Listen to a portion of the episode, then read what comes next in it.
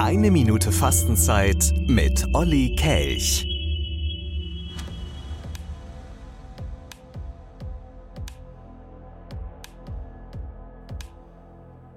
Heute mal eine kleine Gedächtnisübung. Wie klingen diese Dinge für dich? Finde mal ein passendes Wort. Die ersten Frühblüher, die dem Grau des Winters trotzen. Was ist euer Wort dafür? Das Gefühl, wenn der Wecker klingelt, obwohl es draußen noch dunkel ist.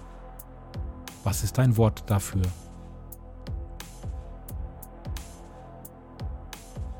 Gut gemacht. Der Moment, in dem du auf der To-Do-Liste einen Haken machst, das ist einfach, oder?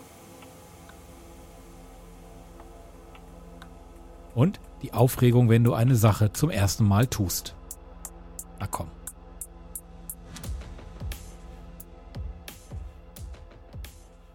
Danke, dass ihr mitgemacht habt. Schönen Sonntag.